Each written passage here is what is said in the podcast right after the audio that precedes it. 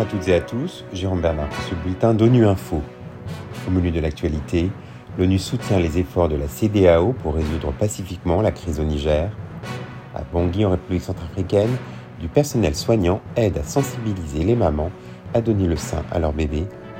Et nous revenons sur le rôle du Comité des Nations Unies contre la torture à l'occasion de son 35e anniversaire.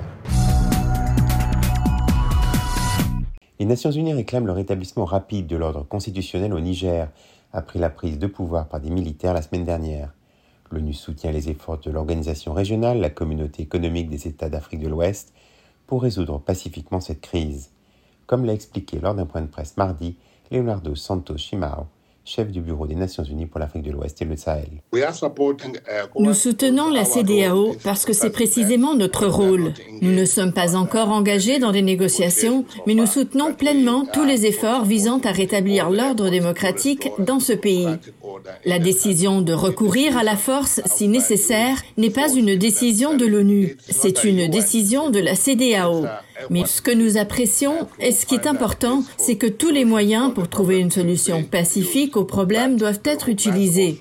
Nous reconnaissons également que la CDAO a le droit de prendre d'autres mesures si elle le juge nécessaire. Ma préoccupation est que si des mesures ne sont pas prises ou si ce ratio n'est pas inversé, il est très probable que la propagation du terrorisme dans la région puisse s'accroître. Lors du dernier sommet ordinaire à Bissau, la décision a été double. Premièrement, la région, la CDAO, doit aider les pays en transition, à savoir le Mali, la Guinée et le Burkina Faso, à achever le processus de transition par le biais d'élections. Deuxièmement, ne plus accepter les coups d'État.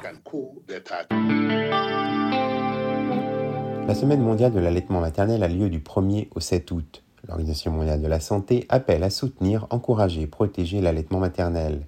À Bangui, en République centrafricaine, le personnel soignant aide à sensibiliser les mamans à donner le sein à leur bébé, car c'est l'un des moyens les plus efficaces pour garantir la santé et le développement de l'enfant. Un reportage de Fanny Christelle Balécos nous sommes à la maternité de Bédé, dans le 8e arrondissement de Bangui. Ici, les sages-femmes sont à pied d'œuvre. Après chaque accouchement, elles sensibilisent les mamans et les incitent à donner le sein à leur bébé, car le premier lait, disent-elles, contient un grand nombre d'anticorps. Selon Cécile Magogana, sage-femme et major à la maternité de Bédé combattant, cette séance d'éducation et d'information se fait dès la période de la consultation prénatale pour garantir la santé du nouveau-né est le seul aliment pour le nouveau-né, pour le bébé. On dit bébé au sein égale bébé sain. Si le bébé consomme seulement le lait maternel, elle a tous les anticorps pendant qu'elle vient en consultation prénatale avec l'information, éducation, communication. On les sensibilise sur euh, l'importance de l'allaitement maternel. Ces mamans, encore sur le lit d'accouchement, mettent automatiquement ces conseils en pratique.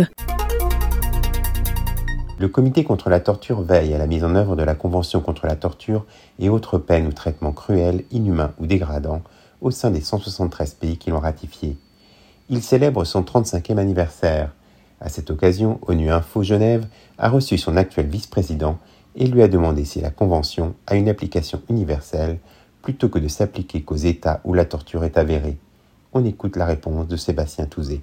Elle est universelle sur différents plans parce qu'il y a des États tortionnaires qui vont être directement visés par cette convention et vers lesquels on va focaliser notre attention. Mais il ne faut pas oublier que les autres États doivent être traités également de manière égalitaire devant notre comité. Et même si des problèmes de torture ne sont pas avérés chez eux, on a toujours le moyen de réfléchir sur de bonnes pratiques, sur les conditions de détention, sur la prise en charge des violences intraconjugales, sur des sujets comme les violences faites aux femmes. Toutes ces questions-là sont progressivement absorbées par notre convention et puis conduisent à améliorer aussi la situation d'un certain nombre de personnes même dans des États qui ne sont pas qualifiés de tortionnaires. Alors, on peut évidemment pas du tout prévenir les représailles, néanmoins nous prenons un certain nombre de mesures pour que les organisations non gouvernementales qui viennent témoigner et puissent effectivement assister à nos réunions, nous prenons des mesures qui euh, permettent parfois d'organiser ces réunions à huis clos sans que l'État soit informé de leur présence par exemple. Et ensuite, eh bien, nous avons euh, tout un suivi qui va permettre d'assurer l'absence de représailles. S'il y a des représailles, évidemment, nous agirons. Voilà, fin le bulletin de Nu Info. Vous pouvez nous retrouver sur Internet et sur nos comptes médias sociaux, Twitter et Facebook. Merci de votre fidélité. À bientôt.